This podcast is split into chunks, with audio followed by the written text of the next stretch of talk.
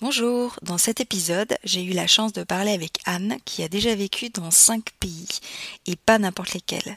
Elle est partie vivre au Vietnam pendant cinq ans, le pays d'origine de ses parents, puis elle part au Turkménistan, qui est loin d'être sur la liste des pays les plus prisés des expats. Elle poursuit son aventure à Hong Kong, au Qatar, pour finalement atterrir en Égypte, au Caire, où elle vit actuellement.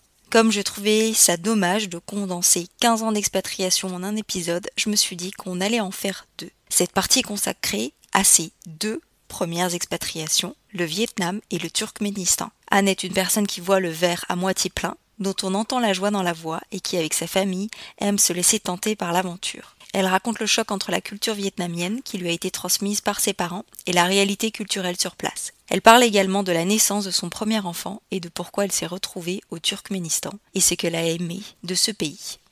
Je m'excuse du niveau de son, la connexion n'était pas parfaite et il faudra peut-être mettre votre volume à fond pour tout entendre. Avant d'écouter cet épisode, n'hésitez pas à suivre le podcast sur Instagram, sur expat underscore 10 heures d'avance, pour découvrir les photos de voyage de nos invités. Bonne écoute! Enjoy! Moi, je m'appelle Anne Luong, j'habite actuellement en Égypte. Euh, c'est mon cinquième pays d'expatriation. J'ai 40 ans, je suis maman de deux enfants qui sont nés à l'étranger, puisque ça fait euh, donc voilà 15 ans qu'on est parti. Je suis partie juste après mes études. Euh, et en France, je, je viens de l'Aveyron, du fin fond de la campagne, je dirais, euh, donc dans le nord de Toulouse. 15 ans d'expatriation et tu as été dans combien de pays? Donc on a fait, alors que je te dise pas de bêtises, j'en oublie de temps en temps, on a fait cinq pays. On a commencé d'abord au Vietnam en 2007. Donc j'étais euh, toute jeune euh, diplômée euh, avec mon conjoint. Donc à l'époque, c'était moi le collaborateur expatrié et lui le conjoint accompagnateur si on veut. Ensuite, on a fait le Turkménistan, Hong Kong, Qatar et aujourd'hui l'Égypte. C'est génial. Surtout, tu as fait plein de pays hein, qui sont pas des destinations euh, forcément euh, connues ou même prisées par les expats. Donc j'ai vraiment hâte d'en parler un peu plus avec toi. Est-ce que tu peux nous raconter ta première expatriation au Vietnam? Alors le Vietnam, on a commencé l'expatriation dans ce pays en février 2007 exactement. Alors, j'ai en plus la double casquette, c'est que je suis d'origine vietnamienne. C'est vraiment euh, le hasard des choses, en fait, qu'on a commencé notre vie d'expatrié dans ce pays. C'est que j'ai eu, à l'époque, justement, une opportunité professionnelle. Et je parle en plus le vietnamien euh, couramment. Donc évidemment, je me suis dit, mais c'est juste parfait. Partons euh, vivre au Vietnam, partons découvrir le pays de mes parents, mon pays d'origine quand même. Du coup, on a commencé comme ça. On est resté donc cinq ans euh, au Vietnam, dans le sud du Vietnam, à Ho Chi Minh. Qu'est-ce que ça a fait en fait de retourner dans le pays euh, de tes parents? Est-ce que ça a eu un impact sur ton identité? C'est une question qu'on me pose très souvent puisque ben, je suis euh, d'origine vietnamienne. Mes parents donc sont des immigrés euh, vietnamiens. Ils sont arrivés en France à la fin des années 70. Moi, je suis née en France. J'ai toujours été baignée dans cette double culture. Mais c'est vrai que euh, le Vietnam, à ce moment-là, au début de mon expatriation, c'était vraiment un objectif professionnel. Euh, tu vois, j'avais choisi, enfin j'avais décidé d'accepter euh, ce poste, mais parce que le poste justement euh, me correspondait, c'était déjà un poste à responsabilité. J'avais un poste de manager alors que je sortais tout juste d'école, et c'est vrai que du coup c'était plutôt le poste qui m'intéressait. Mais bien évidemment, une fois arrivé sur place, tout la partie personnelle est, est, remontée parce que mes parents évidemment ils étaient ultra contents de de nous avoir, parce qu'avec mon conjoint, donc on s'est installé au Vietnam. Pour eux, c'était un petit peu euh, la boucle, hein, entre guillemets. Moi, j'ai pu découvrir euh, le pays de mes parents, mais d'une autre façon, parce que quand on est euh, enfant d'immigrés, on est sur, on vit avec cette double culture, mais les parents, mine de rien, ils sont partis depuis longtemps. Et le Vietnam, notamment, c'est un pays qui change très, très vite. Et en 5 ans, 10 ans, il y a beaucoup de choses qui se sont passées. Et du coup, j'ai découvert un pays que mes parents euh, connaissaient d'une certaine façon, mais pas tout à fait. Donc ça m'a, ça les a réconciliés entre guillemets avec euh, le Vietnam moderne. Moi, j'ai appris aussi euh, ben, d'autres mots, d'autres habitudes. J'ai eu aussi des amis vietnamiens. Je n'avais pas d'amis vietnamiens en France parce que, mais voilà, j'habite en Aveyron. Tous les asiatiques que je connais, je d'ailleurs, sont, tu sais, les cousins, les frères et sœurs, voilà. Donc j'avais pas vraiment euh, un cercle d'amis vietnamiens en dehors mm. de la famille. Et là, pour une fois, mais voilà, j'ai rencontré d'autres personnes qui parlaient la même langue que moi. Alors pourtant, alors je parle vietnamien, mais je précise quand même que quand je suis arrivée là-bas, ils ont bien vu que c'était pas le, un vietnamien 100% correct. Ils ont bien entendu que j'avais un accent. Ils se mais d'où est-ce qu'elle sort C'est pas possible. Elle parle vietnamien, mais euh, un peu d'un ancien temps. dans les films, tu sais. Mais en, en ayant travaillé là-bas, c'est vrai que ça m'a permis aussi ben, de redécouvrir mon pays. Euh, aussi, euh, pour mon conjoint, ça lui a permis ben, d'apprendre aussi la langue, pas du tout bilingue, mais il a appris euh, les bases. Aujourd'hui, je peux le laisser au fin fond de la campagne sans m'inquiéter pour un sou. C'est vrai que c'était une, une expérience euh, professionnelle à la base, mais qui est devenue vraiment une découverte aussi personnelle, bien évidemment. Et tes parents, ils venaient d'Ho Chi euh, Oui, du sud du Vietnam, oui. Pas tout à fait d'Ho Chi Minh, mais de la campagne. D'accord. Et est-ce que, si c'est pas indiscret, je peux demander euh, pourquoi ils sont partis? Mes parents, ils ont quitté le Vietnam euh, à la fin des années 70, ben, juste euh, l'après-guerre. Tu sais, c'était le moment entre euh, qu'il y avait la guerre entre le nord et le sud du Vietnam. Et à ce moment-là, en fait, ils ont quitté le pays justement à la recherche de vie meilleure. Ils font partie justement de cette histoire des Bot People, mhm. enfin, qui a été une, une, grande histoire à la fin des années 70, même 80. Et du coup, ils ont tous les deux quitté le pays comme ça en bateau. Donc c'est vrai qu'aujourd'hui, étant expatrié, ça fait toujours un peu bizarre quand on en parle parce que eux, c'était euh, un autre choix de quitter le pays que le pays aujourd'hui. Tu veux dire quoi par boat people? C'est dire quoi exactement? Alors les boat people, en fait, ce sont les immigrés qui mhm. ont fui leur pays par bateau clandestin. Donc c'était des tout petits bateaux. Hein. Quand je dis bateau, c'est vraiment. Alors je peux pas te dire euh, exactement euh, les dimensions, parce que je me souviens que c'est vraiment des petits bateaux. Tu peux, on peut mhm. trouver des images, même des vidéos sur le net aujourd'hui. Donc c'est des petits bateaux et ils sont bah, des milliers sur ces bateaux à fuir le pays, à fuir le régime. Hein. Du coup, euh, la plupart du temps, donc hélas, il y en a qui en ont pas survécu. Mes parents ont eu la chance, c'est que leur ma mère, elle était sur un bateau, elle a été aidée par des Japonais D'accord. passé qui ont retiré en fait, le bateau. Et, mon père, il a terminé à la nage pour arriver sur une île au fin fond de la Malaisie. Je pourrais même pas te dire ah ouais. parce que même lui ne sait pas où il est arrivé. Donc c'est vraiment un périple de vie euh, assez incroyable. Je ne connais pas, pas toutes, tous les, les détails parce que ils sont assez pudiques sur euh, cette histoire. Bien sûr. En, parler à leurs propres enfants, c'est toujours un peu un peu difficile. Mais c'est d'ailleurs un, un sujet, un projet que j'ai de pouvoir peut-être en parler euh, plus amplement de leur histoire. Il y a un Australien très connu en fait qui, euh, qui a écrit un livre par rapport à ça et en fait lui, euh, je crois qu'ils ont aussi fui, le Vietnam si je me trompe pas. Et c'est un peu la même histoire des Boat People, donc il explique le traumatisme que ça a été parce que c'est une traversée très difficile. Et lui, il était enfant. Et c'est vrai que je comprends que tes parents, du coup, sont peut-être un peu plus à ce sujet-là parce que c'est vrai que ça doit rappeler des, des moments très difficiles.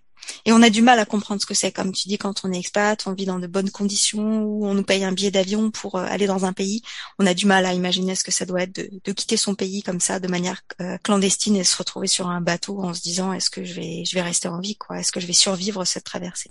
C'est une autre part de, enfin, de l'histoire, mais qui fait partie aussi de mon histoire. Mais euh, c'est vrai que tu vois justement d'aller au Vietnam, c'était pas prévu, mais euh, peut-être que c'était euh, écrit quelque part, je ne sais pas. Du coup, euh, j'ai d'ailleurs accouché de mon premier premier enfant, mon fils.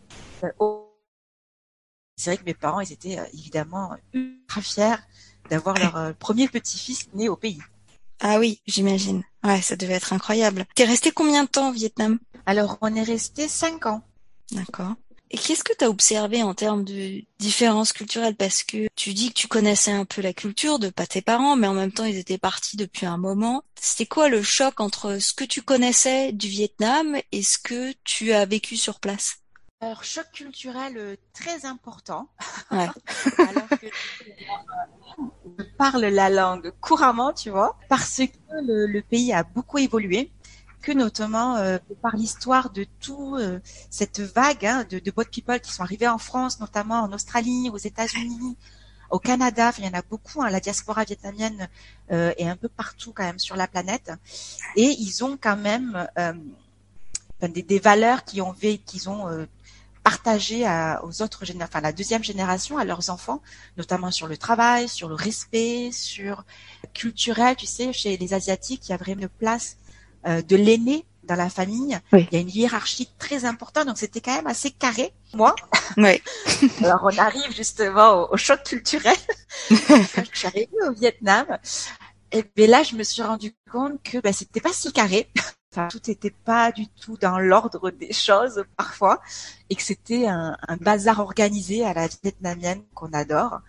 Mais c'est vrai que c'était euh, un choc culturel de, enfin sur sur tous les sur tous les points d'ailleurs. Notamment, donc nous on est arrivé donc en 2007. Mes parents ils ont quitté le pays, c'était dans les vers les années fin années 70. Évidemment, le pays à ce moment-là, c'était euh, que je dis pas de bêtises, mais peut-être 80% euh, avaient moins de 25 ans, donc c'était que des jeunes.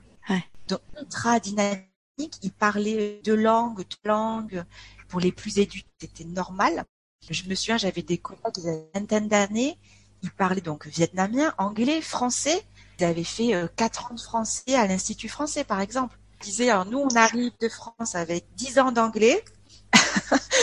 on n'avait pas du tout le même niveau.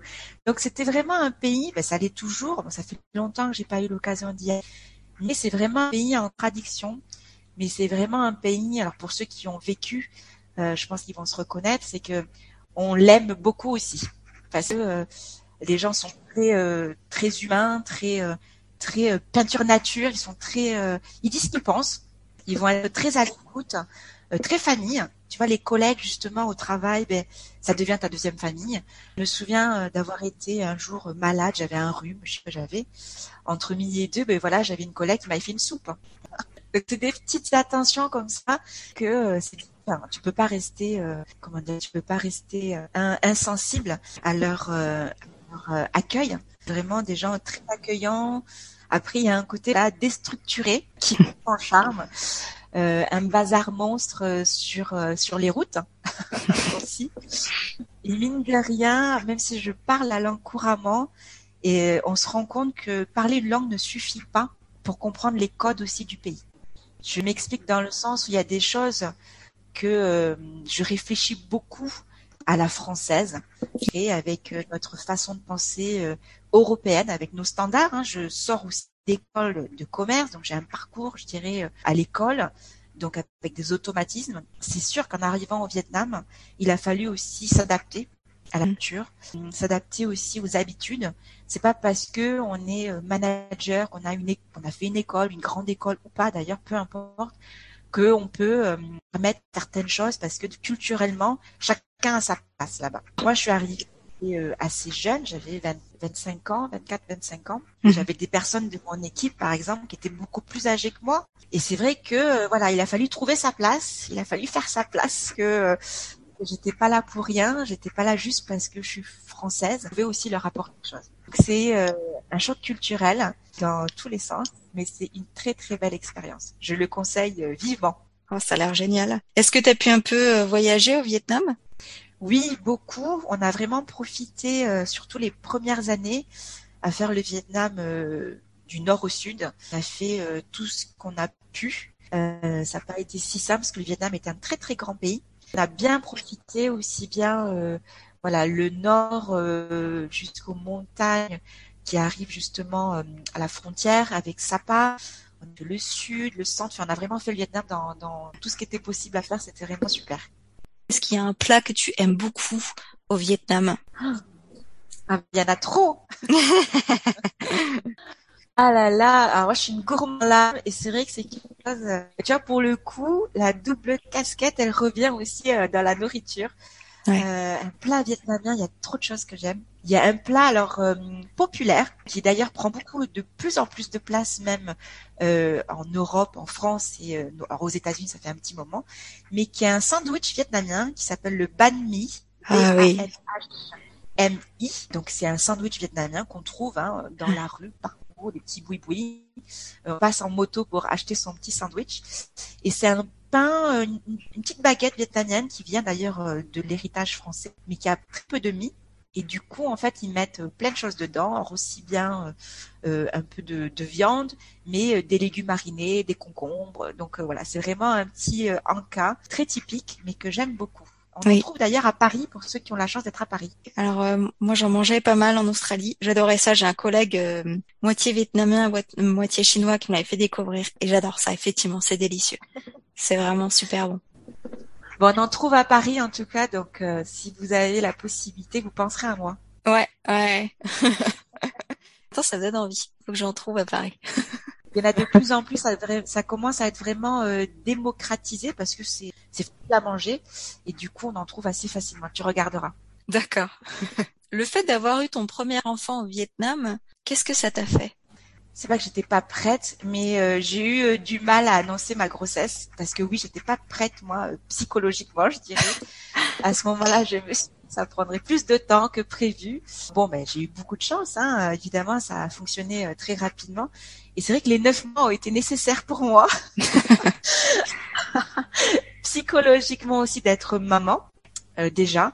Et puis deuxième chose, de pouvoir justement avoir la chance d'accoucher euh, au Vietnam, c'était vraiment, voilà, on a fait le tour, tu vois, pour mes parents, c'était vraiment ultra symbolique. Ils étaient ultra contents. Mon père, je pense notamment à mon père, il était ultra content. Il est toujours. En plus, mon fils, il est un peu copié-collé d'ailleurs de mon papa. Donc euh, ça doit voilà y être un signe quelque part.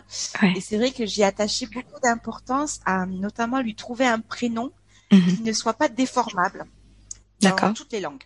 Mhm. Donc un prénom court que justement en France on puisse prononcer facilement, mhm. que mes parents puissent prononcer aussi correctement, et puis aussi ben, voilà euh, en expatriation aussi bien en anglais, en français, peu importe. Donc c'est vrai que ça a été euh, alors c'est une anecdote que mon mari raconte souvent parce que j'ai mis plusieurs jours avant de avant de choisir ce fameux prénom qui n'est pas du tout euh, incroyable. Mon fils s'appelle Tom, tu vois. Mhm. rien d'incroyable en soi. Mais je voulais voilà un prénom qui soit facile justement à prononcer pour euh, ben, tout, euh, peu importe les origines, peu importe la langue qu'on parle, et parce que justement j'avais euh, cette conscience de la multi, enfin de notre côté multiculturel aussi bien à moi que pour mes enfants. Petite anecdote marrante, Tom, c'était aussi sur ma liste de prénoms pour mon fils, pour les mêmes raisons, parce que ça se prononce euh, en anglais, en français et en allemand, parce que moi j'ai une partie de ma famille en Allemagne, et euh, ouais, c'est marrant que tu pensé, as également pensé à ce prénom. Tom, en vietnamien, ça veut dire crevette. ah, rien à voir. Rien à voir, c'est très marrant. C'est très mignon. Bah oui, pour un bébé en plus c'est mignon, petite crevette. Facile à prononcer. Tu sais, par exemple, bah, mon mari s'appelle Baptiste et euh, pour mes parents au début c'était euh, voilà c'était compliqué. Il a eu droit à Patrick, Patrice, il a eu droit à beaucoup de, de voilà de d'autres prénoms que le sien. parce qu'on se rend pas compte quand on parle plusieurs langues, on a moi j'ai par exemple la la facilité de prononcer euh, plusieurs sons parce que je suis habituée à ça. Je, je réfléchis pas à comment je prononce tel ou tel mot. Par exemple, pour mes parents ou d'autres cultures, Baptiste avec le P au milieu. Des fois, même pour les Anglais, ils ont du mal, ils font Baptiste. Pour les Asiatiques, c'est encore plus dur. Mais c'est pareil pour euh, les euh, francophones qui prononcent des euh, mots ou des prénoms à consonance asiatique. C'est compliqué parfois pour eux. C'est pour ça que j'y tenais vraiment à avoir un prénom international. Je comprends. Par rapport à, à, la naissance en fait de ton fils, et là j'ai peut-être un, un a priori en tête on se dit le Vietnam, bon ben c'est souvent en fait dans dans l'esprit des gens, c'est pas forcément un pays hyper développé. Comment c'est en fait de donner euh, naissance à ton enfant dans un hôpital euh, vietnamien? Est-ce que euh, en termes de technologie, de soins, c'est tout aussi évolué qu'en France ou pas? Alors le Vietnam, tu vois, comme je te le disais tout à l'heure, c'est vraiment un pays à, enfin, double entrée, à contresens, donc des choses très développées et des choses justement complètement euh, restées dans son jus. Et pour justement euh, les hôpitaux, alors euh, moi c'était déjà il y a 10 ans, hein, 11 ans bientôt que j'ai accouché. Et déjà à ce moment-là il y avait dans le sud du Vietnam à Ho Chi Minh un hôpital franco-vietnamien. Donc tenu notamment par un Français, un, un Français chirurgien qui est installé au Vietnam depuis maintenant je peux même pas te dire combien d'années, mais je crois que ça fait 20 qu'il est là-bas. Du coup, il y avait cet hôpital où il y avait donc des médecins, des euh, soignants, des infirmiers qui étaient même français, mais même la, le, staff vietnamien parlait français. Qu'en fin de compte, j'ai euh, très très bien accompagné. J'avais un gynécologue qui était français, qui faisait pas partie de cet hôpital, mais qui faisait partie d'une clinique, mais qui était aussi un Français. Et j'avais tous les, les, soins possibles, tout l'après, avant, j'avais tout, ce qu'il fallait. Donc pas du tout c'est très bien passé. Et puis en plus au Vietnam, alors je sais plus si les chiffres sont, sont encore corrects, j'ai pas vérifié, euh, mais c'était euh, le pays où il y avait le plus de natalité. Parce que euh, donc du coup, si tu veux, les hôpitaux là-bas, faire accoucher ou faire naître des enfants, c'était assez, je dirais, monnaie courante. Il y en a beaucoup.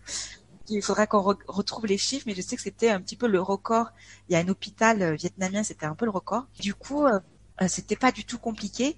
Et puis après, encore une fois, c'est que nous, on était euh, expatriés, donc on avait accès à des soins qui ne pas évidemment les mêmes que euh, euh population, je dirais, locale aussi. Ah ouais, donc tu as été très très bien accompagné pour ton accouchement. Ah oui, oui, franchement, du début jusqu'à la fin, aucun problème. C'était, non, je dirais, parfait. Et donc, tu as dû quitter le Vietnam. Comment ça s'est passé pour toi de quitter un pays qui te plaisait énormément? Et pour quel pays en fait tu es parti?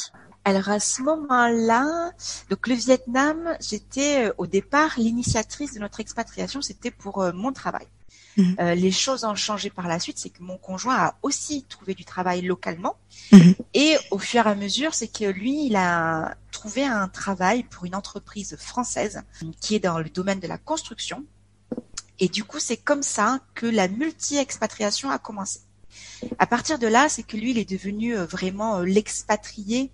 Euh, je le mets entre guillemets. Hein, c'est vraiment cette possibilité de changer de pays tous les deux, trois, quatre ans, de par son domaine d'activité. Et du coup, on arrivait à un moment, justement, après ces cinq ans, où l'entreprise de mon conjoint nous a demandé de quitter le pays parce qu'il n'y avait plus de travail. Il est arrivé à la fin de sa mission au mhm. Vietnam. Donc moi, je venais juste d'accoucher de Tom, il avait deux mois. Donc, euh, euh, je t'avoue que j'étais pas du tout enjouée quand euh, il est rentré, qui m'a dit qu'il faut qu'on quitte le pays. Plus, donc il me dit on doit quitter le pays et dans un mois. Donc j'avais mmh. un mois pour faire les cartons, faire mon deuil, tourner mmh. la page. Enfin, il a fallu tout changer en un mois. Le petit, voilà, il avait deux mois deux trois mois à peine. Et c'est vrai que c'était pas du tout euh, évident parce que je n'avais pas du tout envie de partir. J'étais très bien là-bas. Mon fils il venait juste euh, de naître et justement pour moi c'était euh, l'opportunité pour qu'il puisse avoir les trois langues français, anglais, vietnamien facilement en étant au Vietnam. Et en fait j'ai pas pu du tout en profiter. C'était assez difficile. Et les choses ont fait que même si, soi-disant, on n'a pas le choix, mais on a toujours le choix dans la vie, on a quand même décidé de quitter le Vietnam, mm. de suivre l'aventure qui est euh, l'opportunité de changer de pays. Et à ce moment-là, l'entreprise de mon conjoint nous a proposé euh, soit de rentrer en France, d'accord, d'aller au Turkménistan. Alors le Turkménistan, pour ceux qui nous écoutent, donc c'est euh, entre l'Azerbaïdjan, l'Iran et l'Ouzbékistan. C'est tous ces pays en stand. Et à ce moment-là, j'ai ouvert la carte. J'avais une map monde, je sais plus, j'ai ouvert Google, je sais plus exactement ce que j'ai ouvert, mais je me suis dit que je sache où se trouve ce fameux pays. Et, euh, et en fait, on a on a fait le pour et le contre. On a contacté, on avait un ami qui était déjà sur place, qui était aussi au Vietnam avec nous euh, juste avant, qui était déjà parti au Turkménistan. Du coup, on l'a contacté et il nous a expliqué que tout se passait très bien, que bon, il y avait évidemment euh, des avantages, des inconvénients, mais comme tous les pays. Et, on a pris la décision de partir à l'aventure et d'aller au Turkménistan, même si euh, nos familles, ils, se sont demandé quand même qu'est-ce qui nous est arrivé. mais en fait, c'est que euh, on avait envie de partir à l'aventure. on était encore ben, jeunes, mais même peu importe, puisqu'on a continué après. Mais on s'est dit que c'était un pays où on aurait pas l'occasion de visiter et qu'il faut pas rester sur ses a priori et que c'est toujours intéressant d'aller découvrir euh, une nouvelle culture, un nouveau pays. Et puis, euh, mon fils était petit, donc c'était plutôt simple. Est-ce qu'il y avait une grosse différence entre ce que tu avais imaginé et ce que tu as vécu sur place? Place, c'est très bien passé. Après, alors moi j'ai une autre perception, par exemple, que ma famille ou même mon conjoint, s'il était là, il pourrait répondre à tes questions d'une autre façon. Mais euh, c'est vrai que moi, j'ai trouvé ça plutôt, euh, enfin smooth, plutôt très bien. Mhm. J'avais des a priori, peut-être, je me suis dit que c'était beaucoup plus fermé que ce que c'était la réalité en fin de compte. Je me suis pas du tout sentie, euh, ben, je sais pas, moi, pistée, mal ou quoi que ce soit. J'étais très bien, moi, au Turkménistan. Je trouvais ça très chouette de découvrir, euh, voilà, une autre culture, une autre langue. Il a fallu apprendre le russe. Moi, qui étais justement avec mon vietnamien et mon anglais, là, il a fallu tout refaire. Il a fallu apprendre le russe. Donc, j'ai trouvé ça euh, intéressant d'avoir une opportunité d'apprendre une nouvelle langue. Niveau des paysages, ça nous a énormément changé du Vietnam, donc c'était super. Euh, le climat, on est passé à un 30 degrés toute l'année humide à un moins 10 l'hiver sous la neige, 40 degrés euh, l'été sec. Mais euh, voilà, c'est c'est vraiment une, une aventure. Enfin, moi, en tout cas, je l'ai prise vraiment comme une aventure et comme une découverte. Et c'est vrai que moi, j'en retiens que, que les bons côtés. Je, je vois pas. euh, Après, on n'est pas resté suffisamment longtemps, peut-être aussi pour ne plus aimer ce pays, par exemple. Mhm.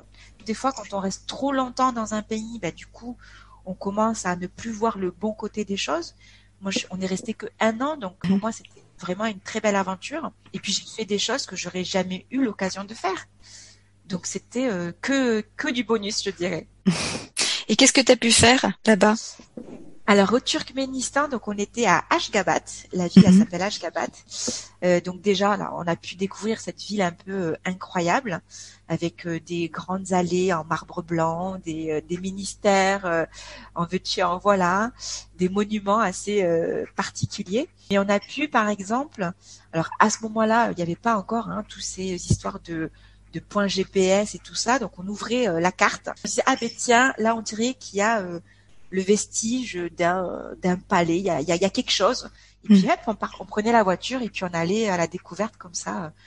Donc on traversait des petits villages, on traversait des voilà des routes avec personne, quelques chameaux. Mm. C'était vraiment, enfin pour moi c'était une aventure que j'ai beaucoup euh, aimée. On a fait euh, quelque chose au Turkménistan qu'on peut trouver sur les réseaux, donc euh, les rares images qu'on peut trouver sur les réseaux.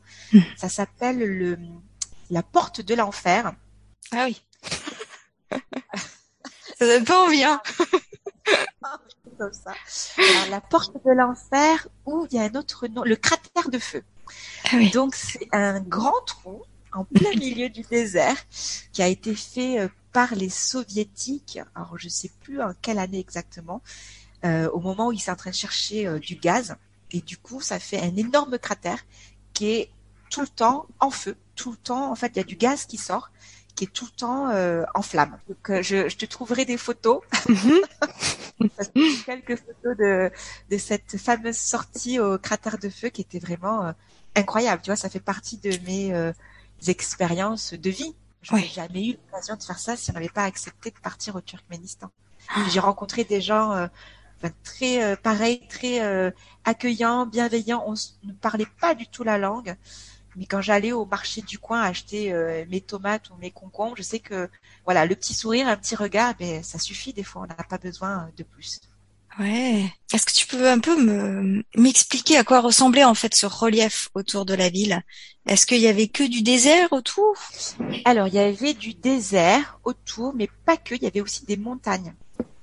Donc, c'était, euh, on était, alors pas dans une cuvette, mais euh, voilà, il y avait un côté qui était vraiment directement dans le désert. Il y a un marché d'ailleurs en plein milieu de ce désert. Et puis après, de l'autre côté, il y avait des très grandes montagnes. Et d'ailleurs, il y a euh, des marches du président où on peut aller faire un, un- une balade, un espèce de petit trek qui est autour de la ville d'Ashgabat. Hmm. Et la ville d'Ashgabat, ce sont des grandes avenues avec donc il y a des petits buildings, je dirais, sur euh, le centre. Il y a euh, un théâtre, notamment je vois un théâtre, il y a des marchés. Mais Mm. sinon, c'est vrai que le, le président, à ce moment-là, il faisait des grandes avenues avec des d'énormes bâtiments en marbre blanc. Ah ouais. Parce qu'il voulait justement que sa ville ait euh, un petit peu, euh, alors la ville blanche, donc tout était Ouais. en marbre blanc. C'était assez euh, spectaculaire. Waouh. Est-ce que tu te souviens d'un plat traditionnel que tu as aimé manger? Alors au Turkménistan, il y a du pain. Je me souviens du pain turkmène Mm. euh, que j'allais chercher euh, à deux rues de mon appartement. Donc qui ressemble un peu à un pain. Euh... c'est des, des énormes galettes qui font dans des fours. Donc on en trouve un petit peu ici aussi en Afrique, mais c'est pas tout à fait la même chose. Et c'est vrai que c'était euh, très très bon. Et donc tu dis t'es resté au Turkménistan pour pendant un an. Pourquoi t'es resté qu'un an là-bas? Alors, ce qui s'était, ce qui s'est passé, c'est que hum, mon conjoint, on a été muté au Turkménistan pour un projet qui ne s'est jamais signé. donc arrivé là-bas, euh, donc lui il travaillait, il faisait un remplacement maternité en attendant la signature de ce fameux projet. Moi j'ai réussi à trouver un travail aussi euh, là-bas, mais c'était pas le travail de, de, de mes rêves, c'était un petit boulot, comme je dirais, c'était en communication, mais c'était pas exactement ce que je faisais auparavant. Je n'avais pas d'équipe, c'était pas un challenge professionnel. Et du coup, c'est vrai qu'on s'est dit, on peut rester encore et attendre euh, la signature de ce projet ou d'un autre, mais on n'a pas voulu rester dans l'attente. On a préféré demander de partir et du coup de demander notamment euh, un autre pays. Et à ce moment-là, on a eu une opportunité pour euh, Hong Kong. Et je t'avoue, quand on nous a dit qu'il y avait une opportunité à Hong Kong, qu'on a sauté sur l'occasion pour repartir en Asie. parce que l'Asie te manquait trop. Parce que oui, mais parce que c'est pareil. Hong Kong, euh, sur le papier, ça fait rêver. C'est des gros buildings ultra modernes. Et euh, alors encore une fois, alors c'est vrai que nous on est, on est, je dis nous, alors vraiment mon conjoint et moi, on est vraiment tenus par l'aventure et on va pas rater Hong Kong. Merci beaucoup pour votre écoute. Si cet entretien vous a plu, abonnez-vous sur la plateforme de votre choix. J'ai hâte de vous retrouver pour le prochain épisode. À bientôt!